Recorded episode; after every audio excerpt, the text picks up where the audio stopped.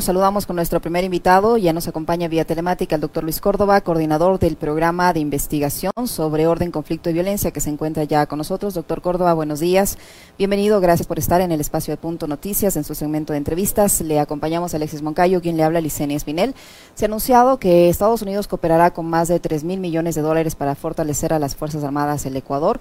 El ministro de Defensa viajará el próximo 20 de julio a Washington para firmar este acuerdo de cooperación entre entre Ecuador y Estados Unidos que busca, según el gobierno, modernizar y mejorar la capacidad operativa de las Fuerzas Armadas. Según el eh, funcionario, estos objetivos se cumplirán eh, no lo sabemos en qué tiempo, pero eh, se suscribirá en estos días este acuerdo que busca supuestamente modernizar las Fuerzas Armadas y fortalecer la política de seguridad del Estado. por los hechos de violencia que vive el Ecuador a diario, ¿tenemos esa es la pregunta, ¿tenemos o no una, tenemos una política de seguridad y qué implicaciones podría tener suscribir un tipo de un acuerdo de esta naturaleza con los Estados Unidos o con cualquier otro gobierno en materia de seguridad cuando el gobierno le quedan pocos meses de, vida? Buenos días, bienvenido. Muy buenos días, muchísimas gracias por la invitación. Eh, un saludo a la audiencia y un agradecimiento a quienes hacen el programa y este importante medio. Eh, yo creo que en efecto hay tres eh, criterios de partida. Primero, la cooperación y la asistencia internacional en materia de seguridad es necesaria en cualquier país.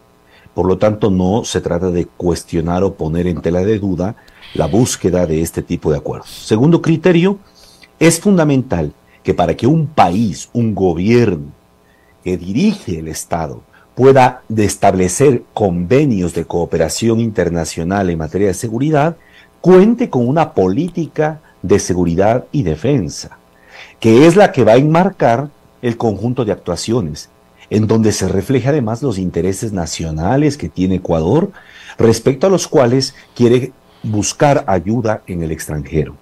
Y el tercer criterio es que esto no puede hacerse a espaldas de la ciudadanía, no es un problema de secretismo, esto solo ocurre en un país que está en guerra probablemente, Ucrania tal vez, no difunda ni haga pública sus políticas y estrategias por obvias razones. Pero Ecuador no está en guerra. Ecuador se presume una democracia y por lo tanto esto debería ser discutido públicamente, no solo por eh, parte del gobierno y los demás actores políticos, sino obviamente por quienes constituimos parte de la sociedad civil. Estos como tres puntos de referencia. Ahora, eh, recientemente, el lunes, escribía un artículo respecto a lo que me pregunta y es precisamente por tres preguntas o dudas que han generado eh, este anuncio que hace el Ministerio de Defensa.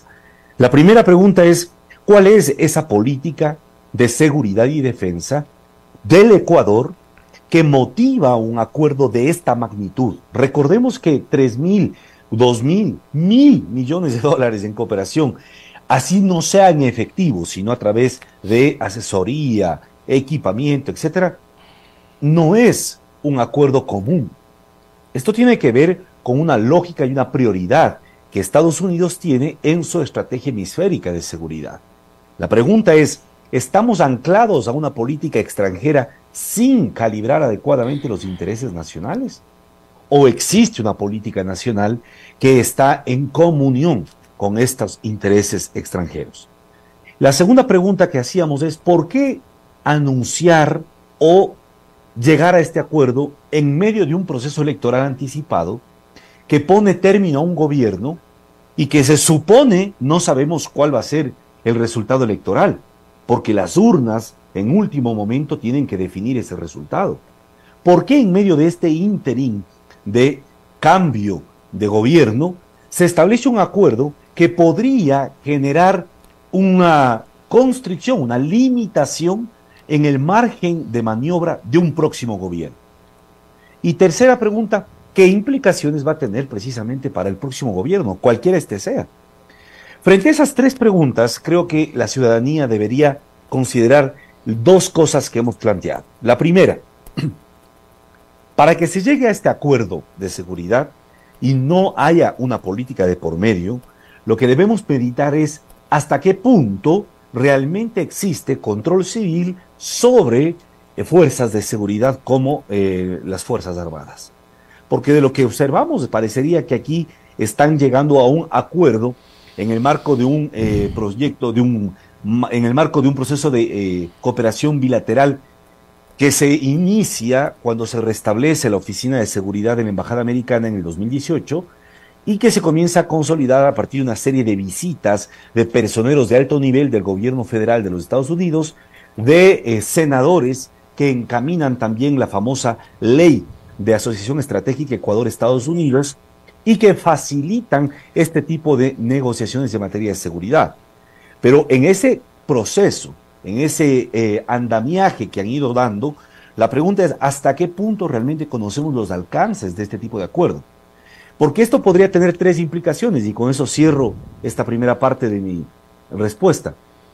Tres implicaciones graves. Primero, un acuerdo de este tipo, en el que se presume que está fortaleciéndose capacidades para la lucha contra el crimen organizado, narcotráfico, etcétera, no está blindando la militarización de la seguridad pública. ¿Es esa la única alternativa que tenemos como país para enfrentar la ola de violencia criminal? Segunda pregunta, si es que este acuerdo se consolida, ¿en qué medida un próximo gobierno podría, por ejemplo, poner en discusión este acuerdo, modificarlo o inclusive revertirlo? ¿Van a permitir Fuerzas Armadas que eso ocurra? Entonces, ¿son o siguen siendo deliberantes, eh, digamos, obedientes y no deliberantes al poder civil? ¿O es que ya tienen suficiente poder para poder definir políticas al margen del gobierno civil que se supone elegimos en las urnas. Creo que esas son un poco algunas de las inquietudes que hemos puesto para discutir en el debate público.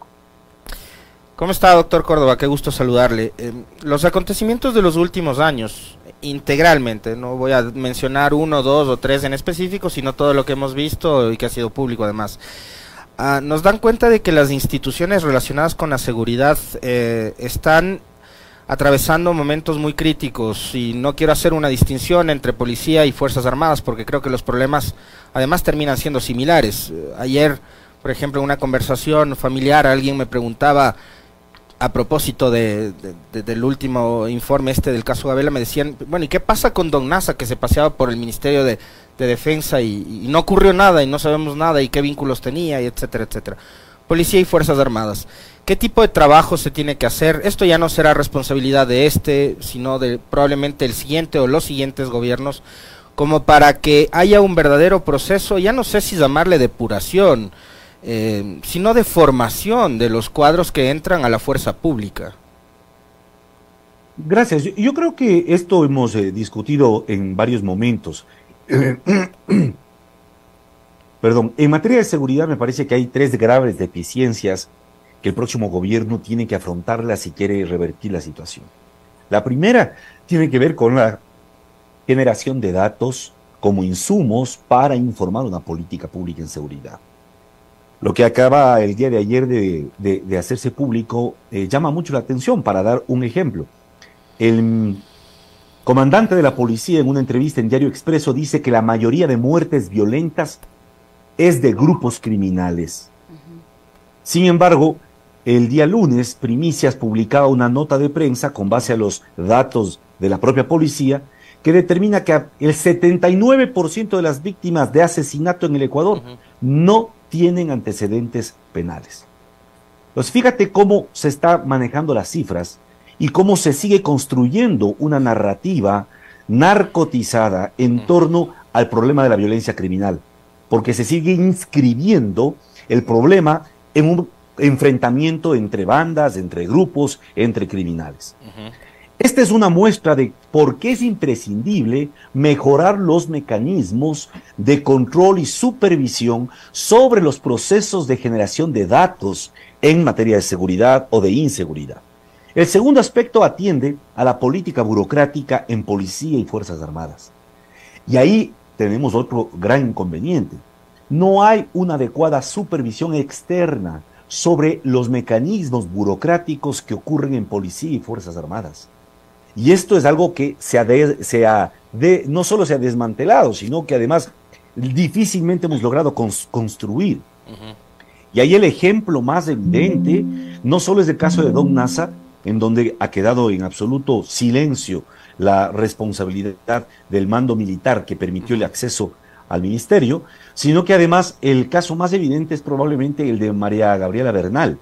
Yo he referido en algunas ocasiones que en un periodo bastante parecido, en la policía de metropolitana de Londres ocurrió un asesinato en circunstancias semejantes. Un oficial de policía metropolitano de Londres secuestró, violó y asesinó a una ejecutiva de 33 años.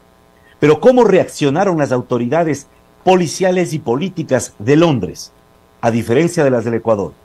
Allá el comandante de la policía de Londres y el alcalde de Londres, que son las autoridades, iniciaron y encargaron a un funcionario del gobierno eh, de Gran Bretaña que haga un estudio y un informe sobre cuál era la situación de la policía. La conclusión se presentó en marzo de este año, en el informe Kesey, que establece tres conclusiones.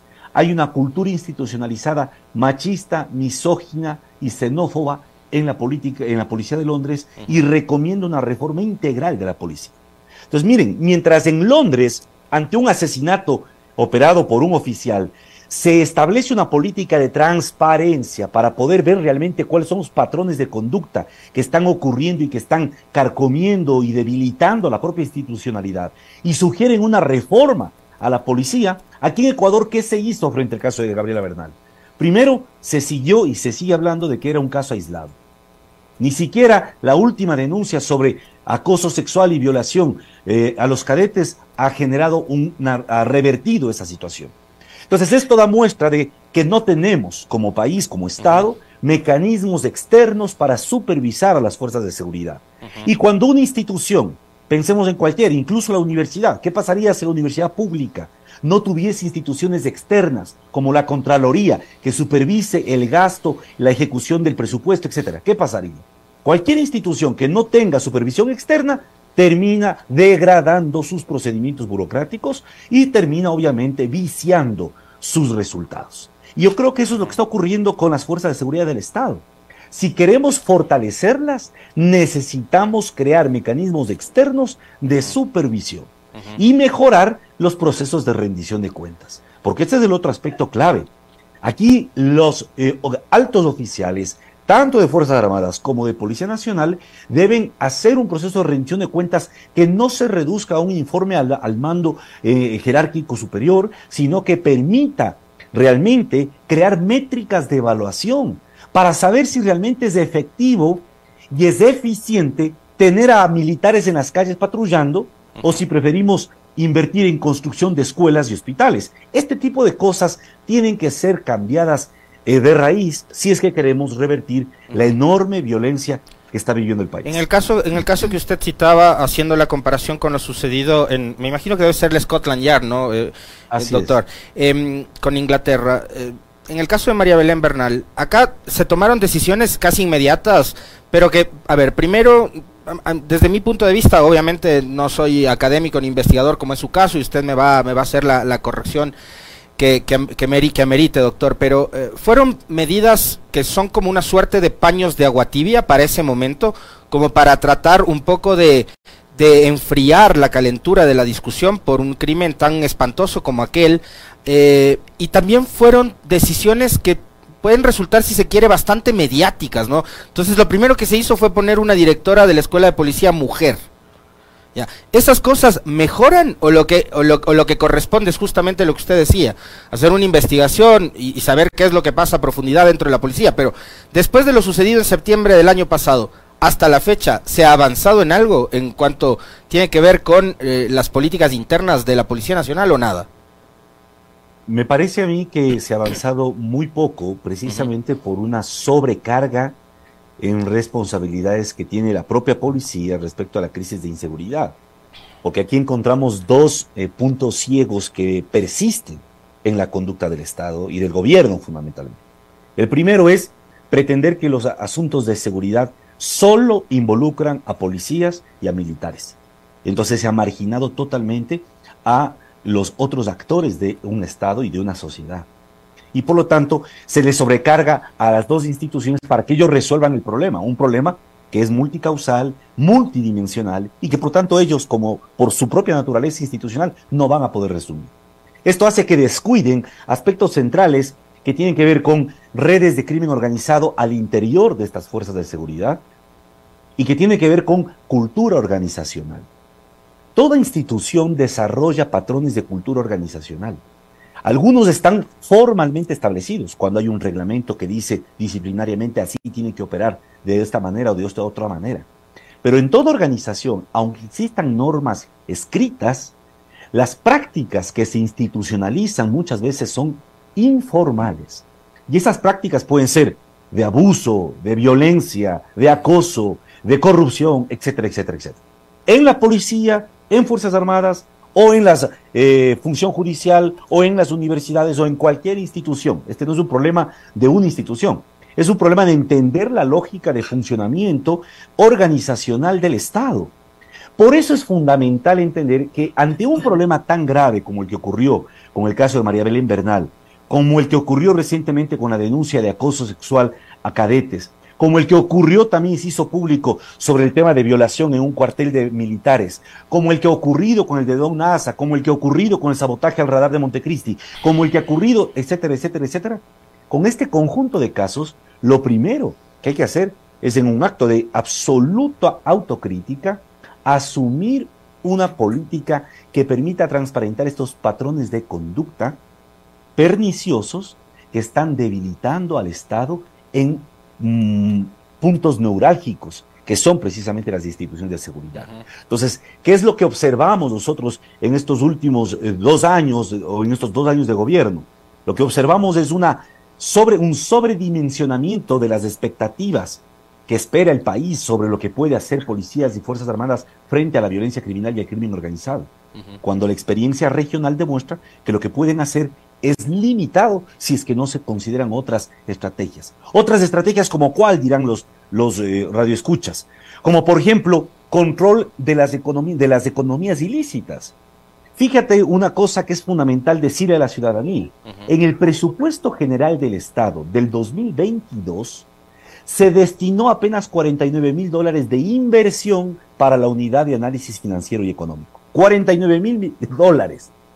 En el presupuesto general del Estado del 2023 se destinó cero dólares para la unidad de análisis financiero. ¿Qué te está diciendo esa asignación presupuestaria?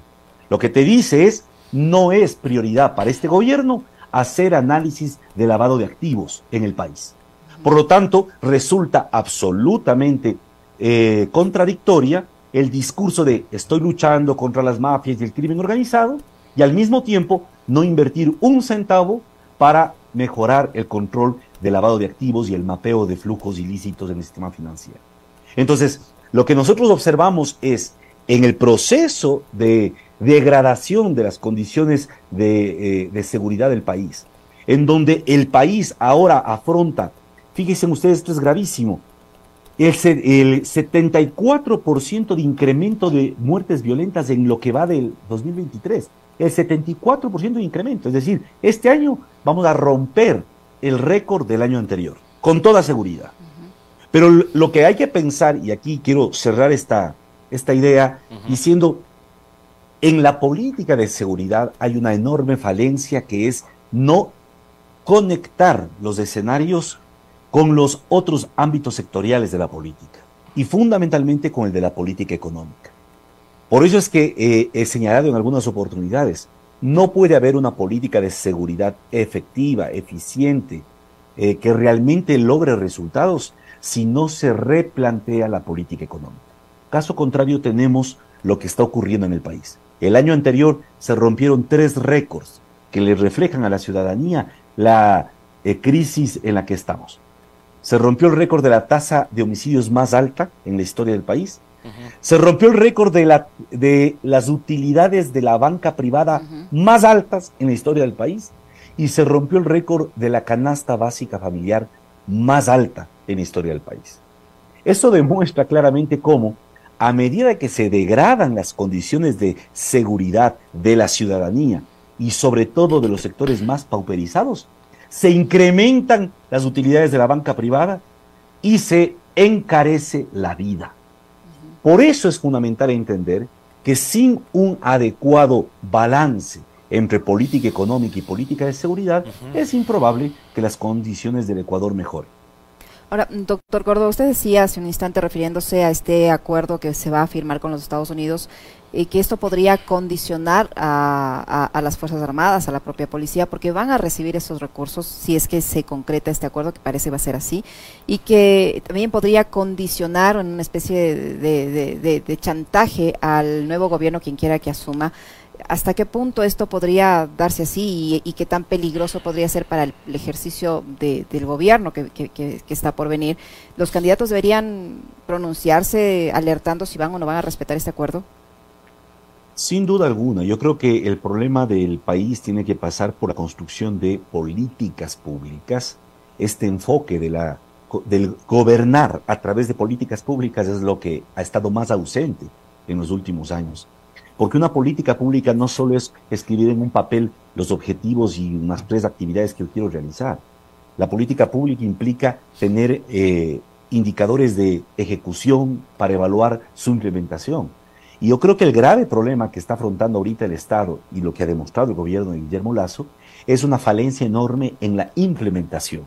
Toma decisiones, el CONCEP, el concept se reúne y dice, eh, declaramos a la minería ilegal como amenaza a la seguridad del Estado. Bueno, muy bien, chévere la decisión. ¿Cuáles son los resultados? ¿Se ha disminuido? ¿Se está implementando adecuadamente? Fíjese usted que solo en la zona de Buenos Aires, para dar un ejemplo, en la zona de Buenos Aires del año anterior se le sentenció al jefe militar del circuito de la minería en Buenos Aires. ¿Por qué se le sentenció? Porque resulta que él había estado haciendo el tráfico de oro ilegal. O sea, el militar, el encargado de la seguridad, que se supone debía cuidar que no haya eh, minería ilegal. Él se puso a traficar oro ilegalmente. Entonces, para darse cuenta y que dimensionemos la realidad en la que estamos. Entonces, me parece que ahí hay un primer punto de quiebre fundamental. El segundo es que un próximo gobierno, cuando entre, tendrá que poner en discusión primero empaparse de cuál es la situación real de esta inversión o de esta cooperación, cuál va a ser el alcance. Y en ese marco la pregunta que hay que hacerse es, por ejemplo, ¿aceptaría el mando militar que haya realmente una reconfiguración de esa cooperación? ¿Hasta qué punto eso es posible? Si es que ahora ya se está comprometiendo. Desde la experiencia de lo que ha sido el comportamiento de la política exterior de Estados Unidos, desde la lectura de lo que ha sido la política exterior, sobre todo desde el 2017, cuando Estados Unidos asume y reconoce a China y a Rusia como desafíos geoestratégicos para Estados Unidos, lo que uno puede concluir es que a medida que se vuelve más pugnaz la disputa geopolítica entre China y Estados Unidos, inclusive en América Latina, Estados Unidos va a optar por medidas de mayor coerción. Por eso lo que está pasando en el Perú, en donde el propio Congreso peruano autorizó el ingreso de tropas militares de Estados Unidos para enfrentar la tremenda crisis, inestabilidad que está viviendo el país por una serie de factores. Entonces, en el Ecuador, el peligro es que este acuerdo se convierta en un verdadero grillete para disciplinar al próximo gobierno y ajustarle o alinearle con la agenda de seguridad hemisférica de los Estados Unidos. Y lo que ahí hay que preguntarse es, ¿hasta qué punto esa agenda de seguridad hemisférica diseñada por los Estados Unidos para garantizar la hegemonía de Estados Unidos es beneficiosa para el Ecuador? Y por eso es fundamental que al menos los candidatos se pronuncien, piensen en una estrategia y además canalicen ya, adelanten ya eh, posibles líneas de acción al respecto. Doctor, eh, hay, algo que a mí siempre me, llama la atención en estos casos cuando, digamos, el, aliado principal es Estados Unidos y lo que sea. Em, a ver, países como Colombia y como Perú, y en este caso Ecuador también, que ya está metido en el tema no solo por el tráfico, sino porque aquí ha habido también eh, investigadores que lo han denunciado. Ecuador ha dejado de ser un país solo de tránsito, hay sectores de nuestro país donde también se está empezando a producir droga. Y de paso usted me, me, me, dice si es que eso en realidad es como lo han alertado algunos otros académicos. Eh, pero Colombia, Perú y Ecuador y Bolivia no producirían tales cantidades eh, industriales de cocaína si es que no hubiesen consumidores. Y los consumidores de esas cantidades monumentales de cocaína no están acá. No están ni en Ecuador, ni en Colombia, ni en Bolivia, ni en Perú, ni en los países emergentes como los nuestros. Esos consumidores están en Estados Unidos y en Europa. Mientras no se combata eh, el consumo, y además son cantidades enormes, digamos, esta famosa guerra como la han declarado desde los años 70 u 80 el narcotráfico, ¿qué tipo de final feliz podría tener? Pues. Eh, ahí hay dos cosas interesantes que analizar y es la primera. Cierto es que Ecuador se montó en esta estrategia de guerra contra las drogas, pero Ecuador no solo que mm, tiene un tutelaje estratégico de Estados Unidos que le permite, le impide pensar con cabeza propia, sobre todo a las instituciones de seguridad, y eso hay que decirlo con absoluta claridad y firmeza, sino que además estamos siempre a la saga, pues. Acaba ya de anunciar el gobierno de los Estados Unidos que no va a seguir atendiendo eh, y apoyando la eh, destrucción de cultivos de hoja de coca en Colombia. ¿Por qué? En primer lugar, porque el propio gobierno de Petro cambió los parámetros de discusión sobre la cooperación, incluso en materia de seguridad entre Ecuador, perdón, entre Colombia y Estados Unidos. Pero en segundo lugar, y tal vez más relevante, porque el problema ya de las drogas en, Estados Unidos no es el consumo de cocaína, es, es, por ejemplo, el consumo del fentanilo. Entonces, el problema que nosotros tenemos que dimensionar es lo que ahorita está viviendo México. México empezó con la heroína, pasó con la cocaína, ahora ya está viviendo, vivió un breve periodo el tráfico de metanfetaminas y ahora está inmiscuido en el gravísimo problema del fentanilo.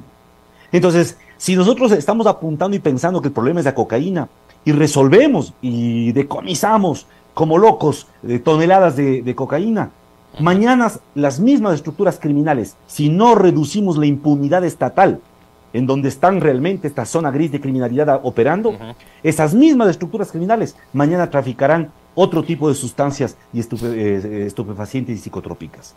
El fentanilo ahorita está produciendo, el año anterior en Estados Unidos, solo el consumo de fentanilo ha producido 220 mil muertes. Es la peor epidemia de salud pública que tiene ahorita Estados Unidos. Entonces, las prioridades en el control de drogas para Estados Unidos internamente no es ya la cocaína. Por eso incluso la revista The Economist, que es un vocero del proyecto global neoliberal, le sugiere al propio Joe Biden en septiembre del 2021 la, despenalización del consumo de cocaína en Estados Unidos. Entonces miren cómo estamos en ritmos totalmente distintos. Ahora, hay otros mercados que están consumiendo más cocaína, como el propio Brasil. Brasil es uno de los mayores consumidores de cocaína en el mundo. 150 millones de habitantes. Y tenemos como Ecuador una política real vecinal con, o una política para vecinal con Brasil para enfrentar este tema. ¿Se ha puesto el gobierno, se ha sentado a discutir con Brasil realmente una estrategia para enfrentar este tema? No, porque seguimos nosotros con, una, eh, con un lente inadecuado y además atrasado, viejo. Yo creo por eso, y este es un llamado a los actores y a la ciudadanía, por eso es fundamental algo que hemos sostenido algunos eh, colegas en estos ámbitos. Primero, desnarcotizar el problema de la inseguridad y la violencia criminal en el Ecuador. Si pretendemos esto mirarlo solo a través del lente del narcotráfico, vamos a seguir dando palos de ciego. Segundo, mientras no se reduzca la brecha de impunidad en el Estado, es decir, funcionarios de todo rango y nivel que operan a favor y al servicio del crimen organizado, no vamos nunca a ganar esta batalla. Y tercero, no se trata de aumentar solamente tecnología, armas, policías o militares. Se trata fundamentalmente de mapear la economía política del crimen organizado. Si hacemos por ahí las tareas y el próximo gobierno asume con mucha madurez un proyecto y un pacto ciudadano, un pacto nacional para enfrentar el problema de la inseguridad desde estas otras nomenclaturas, yo creo que podríamos tener un eh, futuro provisor. Caso contrario, caso contrario, nosotros estamos recién entrando a la puerta del infierno, un infierno que en el caso de Colombia o México duró al menos dos décadas. Dios mío. Interesante. Muchísimas gracias, doctor Córdoba, por habernos acompañado en esta entrevista. Muy amable. Siempre un gusto, doctor. Gracias.